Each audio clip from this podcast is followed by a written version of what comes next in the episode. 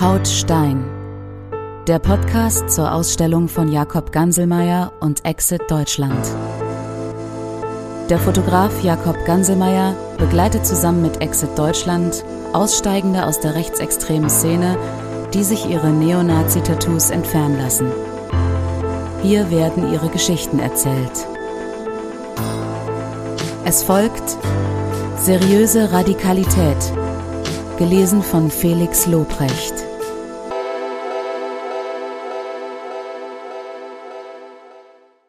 Ich bin in der DDR sozialisiert worden und mit Feindbildern aufgewachsen und diesen vermeintlichen Gemeinschaften, die einen ständig an die Hand nehmen. Man musste nicht viel Eigeninitiative bringen. Es gab ja kein Radio, keine Westsachen. Die kamen zu uns in die Schule und haben Arbeit angeboten. Ich musste mich nicht bewerben, es wurde beworben. Ich hatte auch Träume und wollte zur NVA, also zur Nationalen Volksarmee, wollte mich gleich für 25 Jahre verpflichten. Das hat nicht funktioniert, weil die Mauer gefallen ist. Da ist ein Traum für mich geplatzt. Ich war 16, als die Mauer gefallen ist. Dann ist die BRD da gewesen, was ich eigentlich nicht gut finden sollte. Nun war ich aber auf einmal in diesem System und das habe ich erstmal von Grund auf abgelehnt. Auch die westliche Wertegemeinschaft. Ich habe mitbekommen, wie meine Eltern Probleme hatten mit ihrer Arbeit. Mein Vater hatte eigentlich eine sehr gute Ausbildung, hat einen sehr verantwortungsvollen Job gehabt. Tja, die Möglichkeiten hatte er nicht mehr aufgrund seiner Karriere in der DDR. Meine Mutter war in einem Forschungsinstitut der Eisenbahn gewesen, wurde auch alles dann zerschlagen. Also in meinen Augen war das alles vom Westen und der neuen Wertegemeinschaft niedergemacht.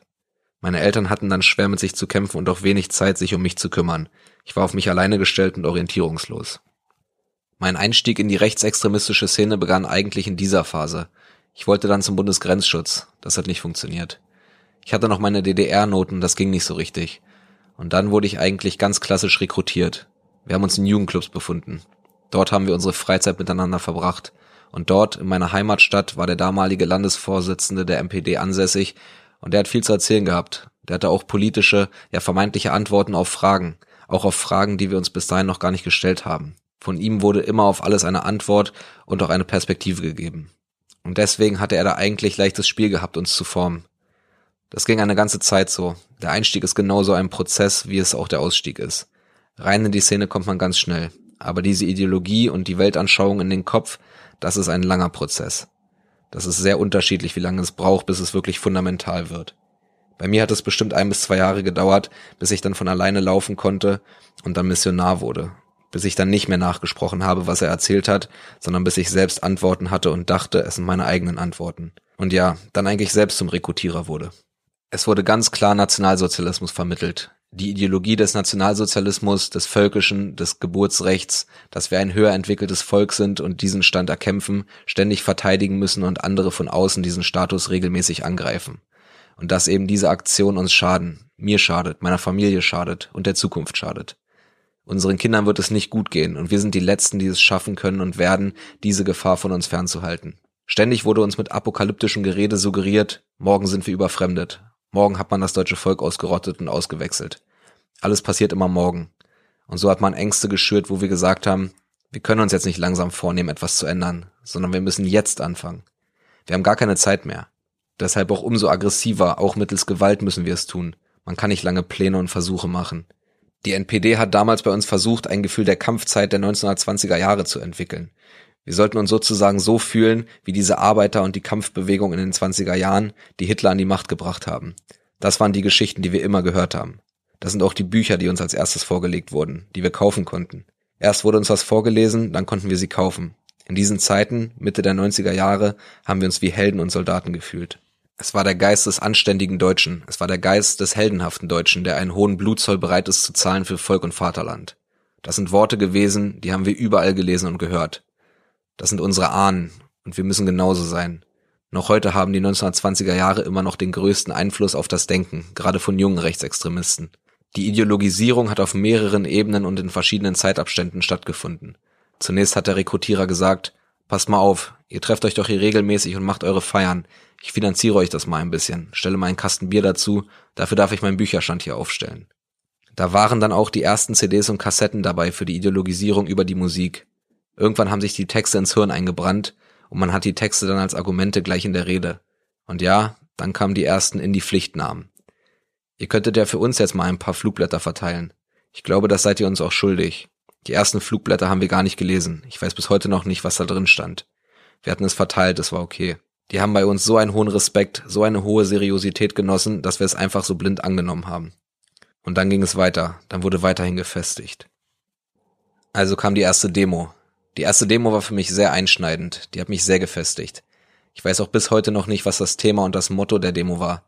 Ich habe auch dem Redner eigentlich gar nicht großartig zugehört, aber das Event, das Gefühl, mit ganz vielen Gleichgesinnten nach Chemnitz zu fahren, unterwegs noch andere Gleichgesinnte im Bus aufzunehmen, zu sehen, wir sind gar nicht allein. Wir kamen ja sonst über unseren regionalen Horizont nie hinaus. Wir waren unsere Stadt, kamen maximal noch in die nächste Großstadt. Ansonsten kannten wir den Rest der Welt nur, wenn wir mal in den Urlaub gefahren sind mit den Eltern oder Großeltern. Und auf einmal sind wir losgefahren.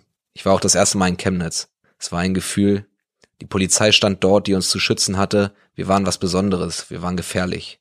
Wir hatten das Gefühl, geachtet und respektiert zu werden, aufgrund unserer Gefährlichkeit. Und dann natürlich auch die Gegendemonstranten, von denen wir ja auch nur gehört hatten. Und jetzt sahen wir sie, wie sie uns dann natürlich ihre Parolen entgegenwarfen.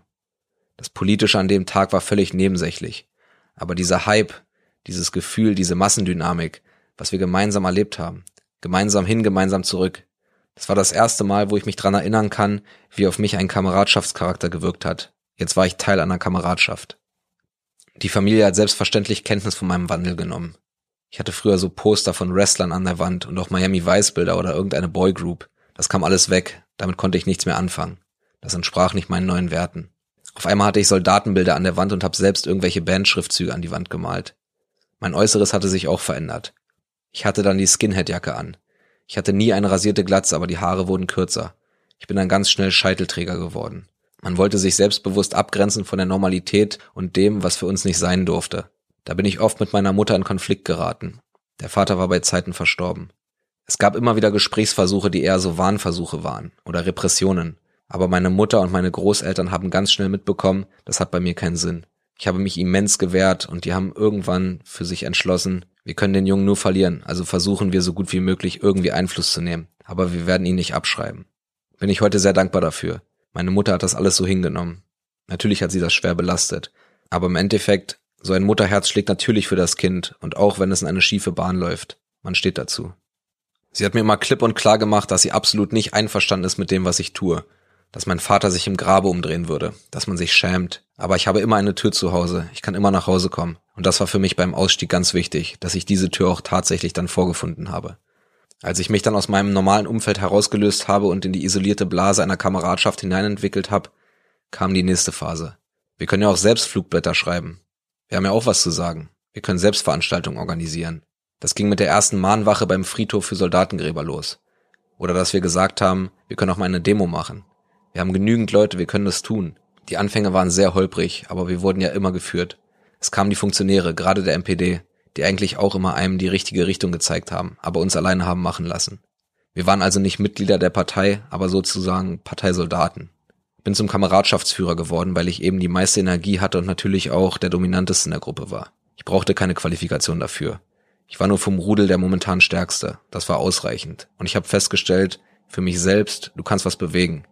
Die Leute, die um dich sind, das war wie so eine militärische Einheit. Man hat sich dann selbst als ein legitimer Führer gefühlt. Und dieses Leben wurde immer schnelllebiger. Ich habe nicht nachgedacht, was man eigentlich macht. Man hat nie überlegt, hier geht man zu weit und jetzt ist man ja Nazi. Das macht man nicht. Man hat von Montag bis Montag immer jeden Tag neue Aktionen, bekommt neue Gedanken. Das ist eine wahnsinnige Geschwindigkeit. Du kommst nicht zum Luftholen. Das zeigt, wie gefährlich die Geschwindigkeit in dieser Radikalisierungsphase war. Ja, und da bin ich Kameradschaftsführer gewesen und wir haben uns vernetzt. Wir haben angefangen, das Internet zu nutzen und haben dann entschieden, die Internetseiten alle gleichzuschalten im Raum Sachsen, Sachsen-Anhalt, Thüringen bis nach Brandenburg. Weil der bisherige Auftritt der Internetseiten sah sehr, sehr schlimm aus. Da konnte jeder machen, was er will. Unter anderem die Rechtschreibschwäche der Szene hat uns da sehr motiviert. Und schon hatten wir eigentlich viele Städte im Griff und unter Kontrolle. Und dann haben wir gesehen, okay, Jetzt haben wir die Seiten alle einheitlich, die Leute schreiben eigentlich auch was Vernünftiges, beziehungsweise übernehmen das, was wir vorgeben. Und haben dann gemerkt, dass wir den Internetauftritt auch gleich zur Mobilisierung nutzen können und festgestellt, wir können 500 bis 1000 Mann auf die Straße bringen. Das war vorher undenkbar gewesen. Also von meiner Stadt sind wir bis nach Chemnitz, von Chemnitz dann schnell nach Thüringen, Sachsen und Brandenburg und hatten auf einmal einen ganz neuen Horizont und natürlich auch immer mehr die Bestätigung, dass es richtig ist, was wir machen. Und daraus ist dann das sogenannte Freie Netz Mitteldeutschland entstanden. Es war die erste sehr große mediale, aber auch personelle Vernetzung der rechtsextremen Szene im Osten. Dadurch waren wir sehr schlagkräftig. Wir haben nicht nur Propaganda am Netz gemacht, wir haben nicht nur Demonstrationen gemacht, wir haben nicht nur Flugblätter verteilt. Wir haben auch sogenannte No-Go-Areas geschaffen. Heißt, wir haben in unseren Bereichen entweder auf unserem Dorf oder in bestimmten Stadtvierteln mittels Gewalt dafür gesorgt, dass sich unsere politischen und gesellschaftlichen Gegner dort nicht mehr aufhalten konnten, beziehungsweise nur mit sehr viel Vorsicht durch diese Gegend gelaufen sind. Die Gewalt wurde mit der schon sehr gefestigten Ideologie legitimiert. Ich hatte früher mit Gewalt gar nichts zu tun. Die ist in der Szene erwachsen und war durch die Ideologie legitimiert. Nach dem Motto, das hat Sinn. Wir müssen das jetzt tun. Es ist Krieg und im Krieg ist alles erlaubt und notwendig. Wir haben als erstes damit begonnen, uns autark zu machen. Das heißt Kameradschaftsheime aufgebaut. Das war am Anfang noch die einfache Garage gewesen. Dann kamen neue Jugendliche dazu. Mit denen wurde aus einer einfachen Garage ein anständiger Club. Wir haben erstmal ein Gefühl vermittelt. So habe ich es ja auch erfahren. Hier findest du Ersatz, hier findest du Familie, hier findest du Vertrauen. Hier brauchst du keine Angst zu haben, dass du unehrlichen Menschen begegnest, sondern wir haben Grundsätze. Die Ideologie schweißt uns hier zusammen und hier kannst du dich wohlfühlen. Und dann natürlich noch die Musik, das Bier an der Bar. Man muss nicht in eine Gaststätte gehen, sondern man kann hier für wenig Geld auch sein Bier trinken und hat immer einen Anlaufpunkt. Wir waren ein Anlaufpunkt. Den konntest du Tag und Nacht ansteuern. Es war immer jemand da gewesen. Und so haben wir es geschafft, Anhänger zu finden. Und die waren natürlich nicht gleich ideologisiert. Dafür haben wir natürlich Veranstaltungen gemacht. Es gab jede Woche Schulungen. Von der Rassenkunde bis zu allgemeinen politischen Themen. Was wir selbst nicht bewerkstelligen konnten, dafür haben wir uns einen Redner eingeladen. Da stand auch immer jemand zur Verfügung, der sich damit auskannte. Man hat sich ausgetauscht, deutschlandweit. Allein ich war auf ganz vielen Veranstaltungen in ganz vielen verschiedenen Städten und Bundesländern. Und umgedreht sind die auch zu uns gekommen. Und dazu noch Veranstaltungen wie Konzerte. Wir haben eigene Konzerte gegeben, nachdem wir vorher andere Konzerte besucht haben. Und natürlich auch diese neue Musikkultur aufgenommen. Und somit haben wir es ganz leicht geschafft, Leute zu rekrutieren. Das Schwierige war, die Leute zu halten. Es gibt eine sehr hohe Fluktuation, gerade in den Anfängen. Aber es war eigentlich immer Menschenmaterial, so haben wir es auch genannt, da. Man hat damit gelebt, dass man von 20 nur zwei behalten hat. Aber die zwei haben sich auch wieder potenziert und somit ist eine Gruppe gewachsen. Am Ende hatte ich in meiner kleinen Kreisstadt, in der ich wohnte, 50 Leute. 50 Leute war verdammt viel. Das war der harte Kern. Die sind immer da gewesen, wenn ich sie brauchte für Aktionen. Und wenn man dann in der benachbarten Stadt etwas machen wollte, dann kamen wir ganz locker auf 150. Das ganze Netzwerk insgesamt ist eigentlich nie so richtig zu beziffern gewesen, aber schätzungsweise ganz grob mindestens zwischen 500 und 1000. Das Ziel war es, eine Masse zu beschaffen. Ein Rechtsextremist glaubt daran, dass eine Massenbewegung geschaffen werden kann, um einen Staat zu stürzen. So haben es die Nationalsozialisten ja schon mal vorgemacht in den 20ern. Ich habe mich gefühlt, als Teil eines Ganzen mitzuwirken, Kameradschaften zu schaffen, Netzwerke zu schaffen, Weiterbildung zu schaffen, mich selbst weiterzubilden, aber auch den Anspruch zu haben, dass mein Umfeld immer gefestigter wird und aus mir heraus wieder neue Rekrutierer entstehen, die dann wieder neue ansprechen. Wir glaubten alle daran, dass das in kürzester Zeit möglich wäre. Dann eben auch so viele Menschen zu sein, so viele Mitstreiter zu haben, um den Staat tatsächlich abzuschaffen. Erst ins Wanken zu bringen und den Staat auszuhöhlen. Und wenn es erst in der nächsten Generation ist, aber wir werden es schaffen. Und daran müsst ihr festhalten, ihr müsst weiterarbeiten, damit wir mehr werden. Denn nur mit Masse schaffen wir das. Diese Ideologie und diese Denkweise ist wesensverändernd. Man ist nicht mehr der gleiche Mensch, der man vorher war und man verliert sehr stark an Empathievermögen. Das war eine harte Arbeit, dieses wieder aufzubauen, weil auch viel Vertrauensverlust da ist. Man vertraut ja selbst niemandem mehr und man baut seine Gefühle ab, weil es immer nur heißt, für die Sache, alles für die Sache. Wenn nicht für uns ist, ist gegen uns. Und das ist Gift, das ist richtiges Gift, das ein gutes Wesen von einem Menschen komplett zerstören kann. Die NPD hat mich in der höchsten Phase unseres Netzwerkes angesprochen, also als wir schon in den Zeitungen standen, als wir mehr Demonstrationen abgehalten haben als die Partei selbst. Dann wurde ich angesprochen nach dem Motto, Du kannst auch was bewirken und du hast die Fähigkeiten dazu auf politischer Ebene. Die NPD war damals in der ersten Legislaturperiode gewesen, im sächsischen Landtag und in Mecklenburg-Vorpommern. Für mich war das eine Chance zu sagen, okay, zwar ist die Demokratie für mich nichts, weil ich ja in dieser Szene nationalsozialistisch gewachsen bin, aber man kann sie ja nutzen. Ich glaubte daran, dass es sogar in einem Parlament geht. Für mich war das ein Gefühl, dass es jetzt ganz schnell weitergeht. Und alle NPD-Funktionäre, die ich kennengelernt habe, haben diese Meinung gehabt. Die nannten sich zwar Nationaldemokraten, aber alle waren, wenn man dann wieder unter sich war, der festen Überzeugung, mit Machtübernahme wird die Demokratie abgestellt. Wir machen das jetzt nur in dieser Form, um legal zu bleiben. Und am Ende war das so gewesen, dass man sich zu einem kleinen Gipfeltreffen getroffen hat im sächsischen Landtag mit mir und bestimmten Vertretern. Und dann wurde eigentlich so hin und her gehandelt. Die wollten mich, weil ich die Mobilisierungsfähigkeiten hatte, und ich habe natürlich auch meine Vorstellung mit eingebracht, was die MPD künftig einbauen muss in ihre Arbeit. Die Jugend durfte etwas radikaler sein, die musste in Schlüsselpositionen kommen, nicht nur die Plakate aufhängen. Sie musste auch bestimmte Ämter bekleiden und die Sprache der NPD muss sich modernisieren. Viele Sachen haben wir auch tatsächlich durchgesetzt, aber am Ende hat die NPD immer versucht, uns zu beeinflussen und umzukrempeln. Die NPD war immer der arroganten Meinung gewesen, zu uns kann alles kommen, aber wir wollen uns nicht verändern, wir werden die verändern. Ich war vorher sehr, sehr gefestigt in meiner Kameradschaft mit einer guten Position. Auf einmal war ich der Demokrat, dem es um Geld ging, wo man alimentiert wurde durch den Landtag, zu demokratisch, zu aufgeweicht. Man hatte aber als NPD durch den sächsischen Landtag eine neue Macht. Man konnte auch bei Kameradschaften was anbieten. Macht bei uns mit, kommt in unsere Jugendorganisation und wir können euer Kameradschaftsheim finanzieren. Wir können euch künftig viel besser mit Propagandamaterial versorgen. Ihr könnt euch auch mit einbringen. Und der eine oder andere wurde auch in Arbeit gebracht, entweder in der Fraktion selbst oder in der Bundespartei wenn es sich gelohnt hat und er wichtig war. Und man hat auch Zugriff auf Unternehmer gehabt, die bei uns ansässig waren, die eingestellt haben. Das war dann auf einmal wie so ein Geschäft.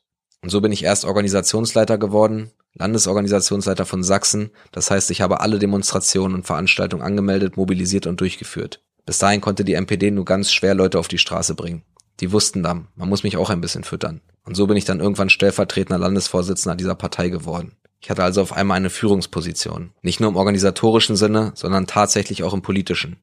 Das war dann eigentlich der Gipfel meiner Karriere. Und es wäre auch fast so weit gekommen, dass ich dann Vorsitzender geworden wäre, weil der Vorsitzende gestürzt wurde.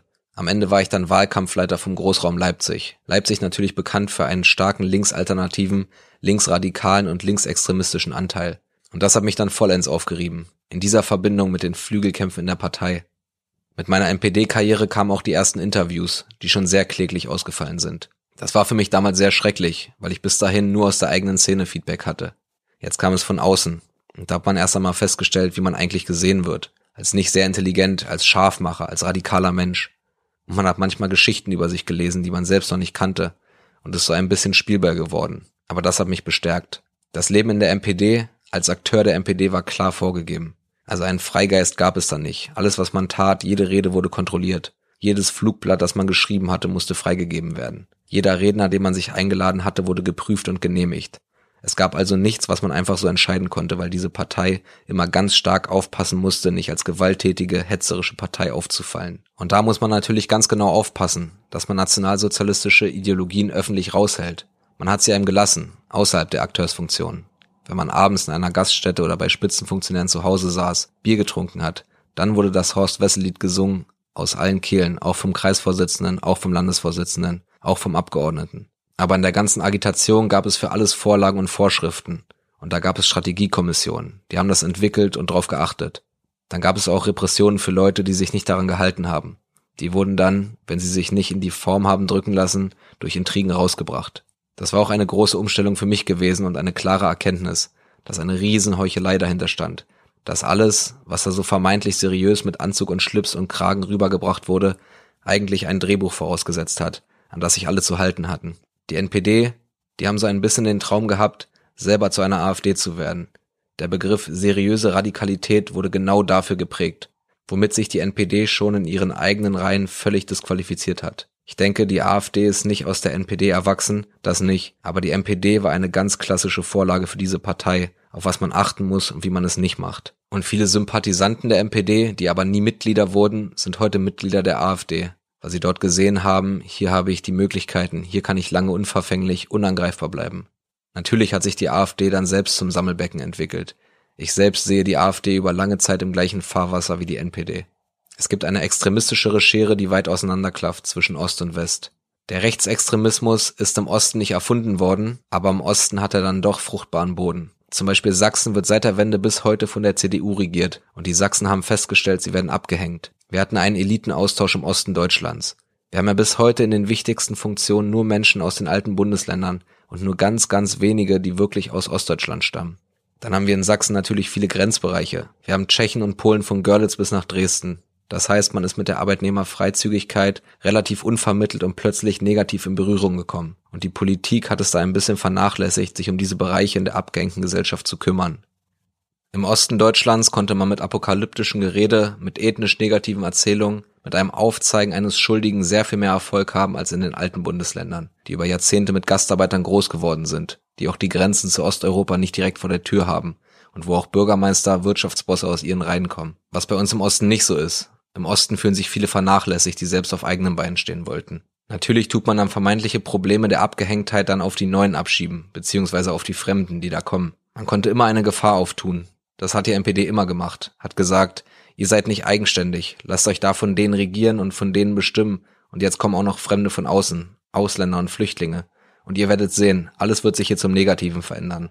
Und dafür ist dieses Völkchen offen gewesen und wollte eigentlich aufbegehren. Das heißt, als Pegida aufkam, als es die ganzen Bürgerinitiativen gab, hat die MPD eine große Macht gehabt, die andere nicht hatten, weil sie sowas ja nie brauchten. Eine CDU muss ja keine Demonstration oder sowas machen.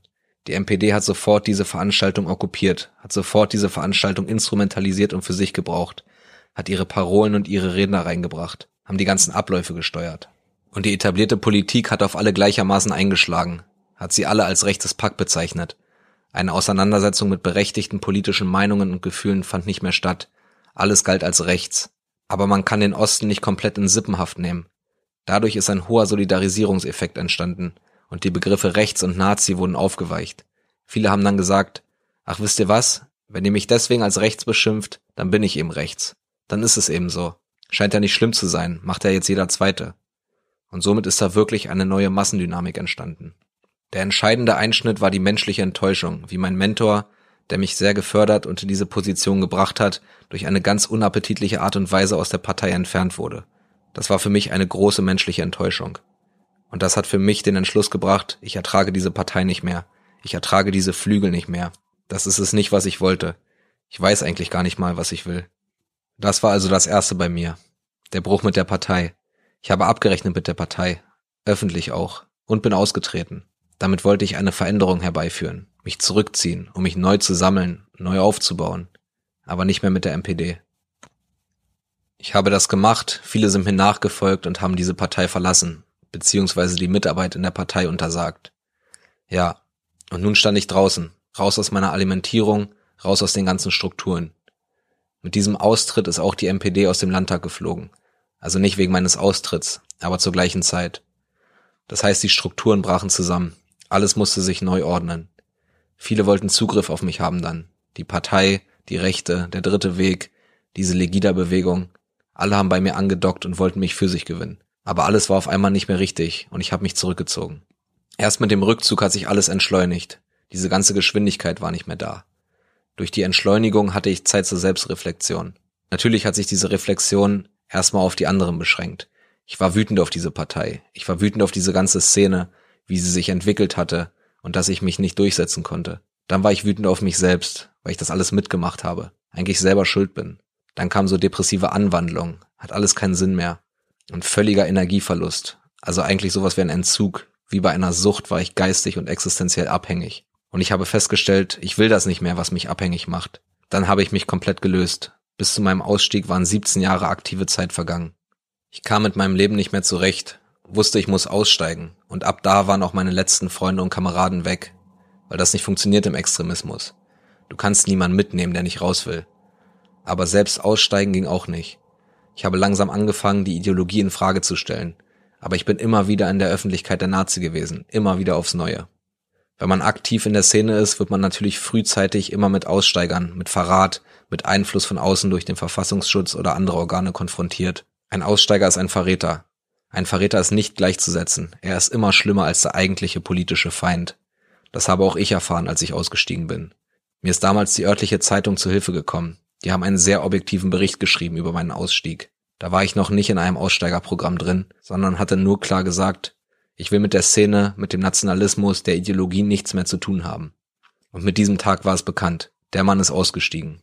Das Wort ist zum ersten Mal gefallen. Und ich hatte von jetzt auf nachher niemanden mehr. Mein komplettes soziales Umfeld, welches ja ausschließlich zu 100 Prozent aus Mitstreitern, aus Kameraden, aus Partei bestanden hat, war nicht nur weggebrochen, es war auch noch für mich zu einer großen Gefahr geworden. Mein Wohlfühlraum hatte sich zu einem Risikoraum entwickelt. Es gab nie von irgendjemandem einen Anruf oder eine WhatsApp-Nachricht oder eine Message nach dem Motto, du, was ist mit dir los? Lass uns mal reden, verstehe ich jetzt nicht. Gab es nicht. Ich wurde sofort gelöscht. Es geht in den Kopf eines aktiven Extremisten nicht rein, dass jemand sich verändert und sagt, ich will das hier nicht mehr. Man ist ein charakterlicher Lump. Das geht gleich flächendeckend. Es geht ganz schnell viral. Dann wurde mir unterstellt, ich würde für den Verfassungsschutz arbeiten. Ich wäre ein Spitzel von denen und die hätten mir Erleichterung bei anstehenden Gerichtsverfahren versprochen und alles Mögliche. Ich hätte eine Liaison gehabt mit einer farbigen und ein Kind gezeugt. Ich sei homosexuell. Das haben wir auch gehabt. Ja, und natürlich auch die allgemeinen Vorwürfe. Der wollte doch immer nur die Position, dem ging es doch nur ums Geld und das war kein richtiger Rechter, kein richtiger Nazi, der war nicht richtig überzeugt. Die Anschuldigungen gingen so durch die sozialen Netzwerke, bis hin zur Androhung oder Aufforderung zur Gewalt mir gegenüber. Wie man mit Aussteigern umzugehen hat. Die einen meinten, den kann man direkt an die Wand stellen. Die anderen sagten, passt auf, wenn er irgendwo auftaucht, dann haut dem immer aufs Maul oder brennt sein Auto ab. Alles das kam im vollen Programm. Und das war für mich schon sehr schwer. Ich habe niemandem nachgetrauert. Das war für mich klar. Ohne Ideologie keine Freundschaft, keine Kameradschaft. Und somit war alles weg. Wenn einem das soziale Umfeld entzogen wird, ich kenne Beispiele, bei denen das großen psychischen Schaden angerichtet hat. Es gibt ja auch Aussteiger, die sich das Leben genommen haben, weil sie nicht mehr klar kamen aufgrund des Wegfalls der sozialen Umstände. Ja, und ich musste mir nach und nach, das war am Anfang sehr schwierig, ein neues soziales Umfeld aufbauen. Ich musste neue Freundschaften suchen, musste auch wieder neue Nähe zulassen, beziehungsweise mir näher erarbeiten. Und das war natürlich auch ein Teil meines Ausstiegsprozesses, der ganz elementar wichtig gewesen ist. Ich hatte das Glück, dass meine Familie verschont blieb. Und ich hatte auch ein Glück, dass in meinem Bereich die Szene nicht mehr so aktiv war. Die waren zu der Zeit eher aktiv in Leipzig und Dresden. Ich hatte Glück, muss ich dazu sagen. Das ist nicht selbstverständlich. Ich kenne genügend andere Aussteiger, die schwerst drangsaliert wurden. Erst die Freundin so zusammengeschlagen, dass sie keine Zähne mehr hatte, oder anonyme Schreiben an den Vater auf der Arbeit, dass der Sohn ein Kinderschänder wäre, so dass er seine Arbeit verloren hat, auch wenn da nichts dran war. Es gab ganze Familien, zum Beispiel in Hoyerswerda. Da musste eine Familie mit drei Generationen wegziehen, weil solch ein psychologischer Druck aufgebaut wurde. Nach dem Motto, du atmest nicht die gleiche Luft wie wir. Wir wollen dich nicht mehr haben. Du hast nicht mal das Recht, hier zu sein. Du musst weg. Wir können dich leider nicht so einfach umbringen, weil wir in diesem Staat nicht das Sagen haben.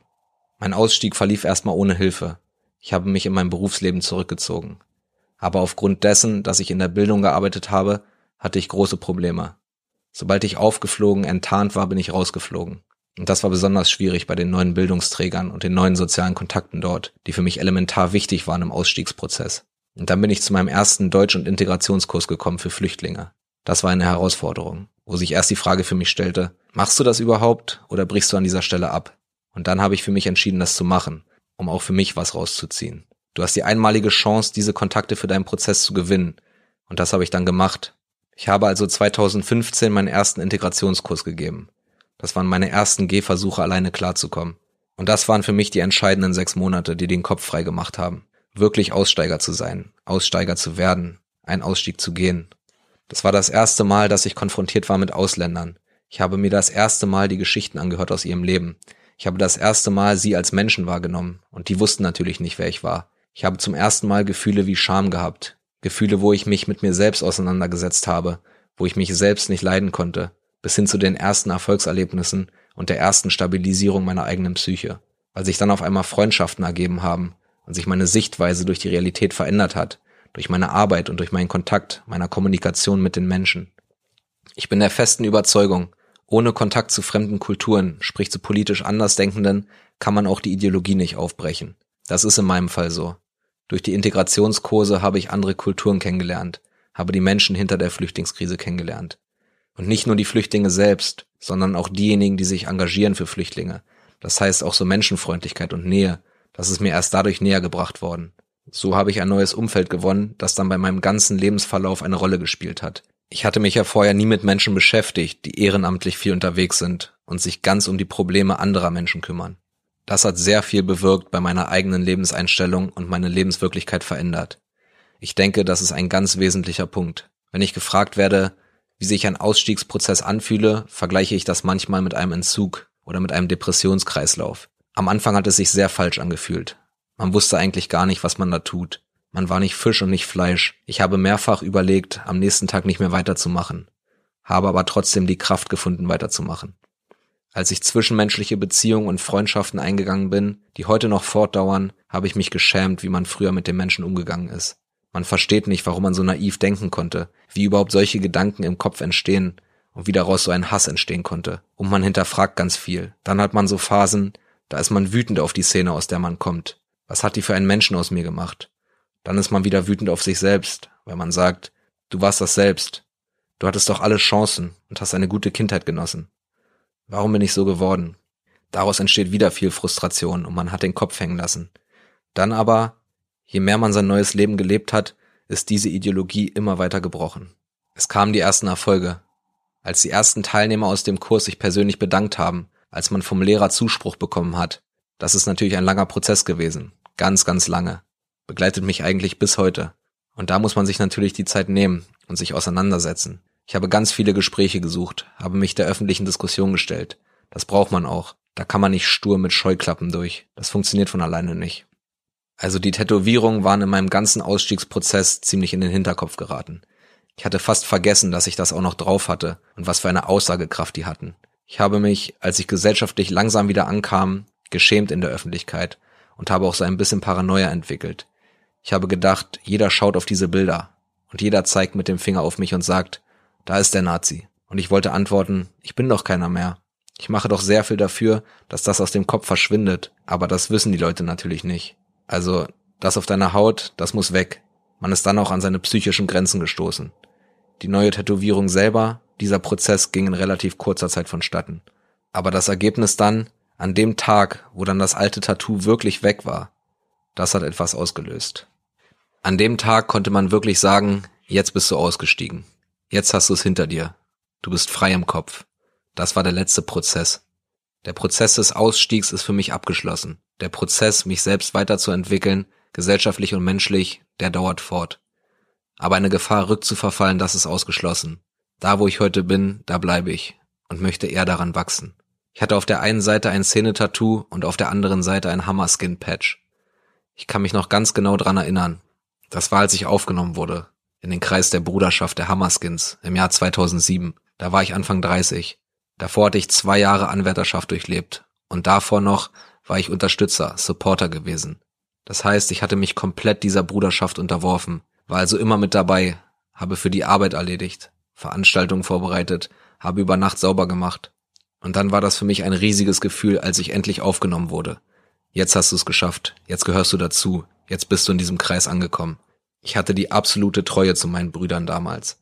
Als mir klar wurde, dass es alles nur Fassade ist, dass es ein Irrglaube ist, dass ich etwas gesucht habe, was ich dort gar nicht finden konnte, dass ich geblendet war, da hatte ich diesen Patch auf meiner Brust überm Herzen. Und den wegzumachen, erstmal zu begreifen, das ist falsch, das war für mich ein ganz einschneidendes Erlebnis. Ich glaube, der Bruch mit der Bruderschaft, der Bruch mit dem Patch war enorm einschneidend im ganzen Prozess. Was meinen Rücken betrifft, da habe ich Lanzer stehen gehabt. Nicht wegen der Musikband, die als terroristische Vereinigung verboten wurde, sondern um den Soldaten aus dem Ersten Weltkrieg zu huldigen. Ich habe mich identifiziert mit der Kampfzeit vor dem Nationalsozialismus, als Menschen vermeintlich ihr Leben geopfert haben zur Erringung der Freiheit des deutschen Volkes und so weiter. Dem wollte ich Ausdruck auf meiner Haut schenken. Wenn ich heute darauf zurückblicke, denke ich, mein Gott, mit den einfachsten emotionalen Mitteln hat man da gespielt und ich wäre zu allem bereit gewesen, um denen hinterher zu eifern. Optisch sieht man die alten Tattoos nicht mehr, aber ich habe die nicht vergessen vor dem geistigen Auge habe ich immer noch die Bilder, habe ich noch den Patch und alles. Alles, was da war. Meinem Fallbegleiter von Exit bin ich sehr dankbar für die Gespräche, die wir über die neuen Motive geführt haben. Und dass die neuen Motive wirklich sehr schön sind. Ich schaue mir meine neuen Motive sehr gerne an. Und es ist auch wichtig, dass man dann dabei immer erinnert wird. Bei ganz vielen Sachen, die man jetzt macht, ist es wichtig, dass man immer daran erinnert wird, was man mal gewesen ist. Sehr wichtig. Das neue Tattoo ist für mich immer in Verbindung mit dem Ausstieg und der Ausstieg muss wachgehalten werden. Das motiviert mich immer wieder aufs Neue, dass ich nicht vergesse, woher ich komme und was meine Aufgabe jetzt ist. Das war die Geschichte von Mike Scheffler. Er war insgesamt 17 Jahre in der rechtsextremen Szene aktiv. Mittlerweile arbeitet er für Exit Deutschland im Rahmen der Raum- und Szeneanalyse. Sie hörten Haut Stein, den Podcast zur Ausstellung von Jakob Ganselmeier und Exit Deutschland. Infos und weiterführende Links in den Show Notes sowie unter jakobganselmeier.com oder exit-deutschland.de.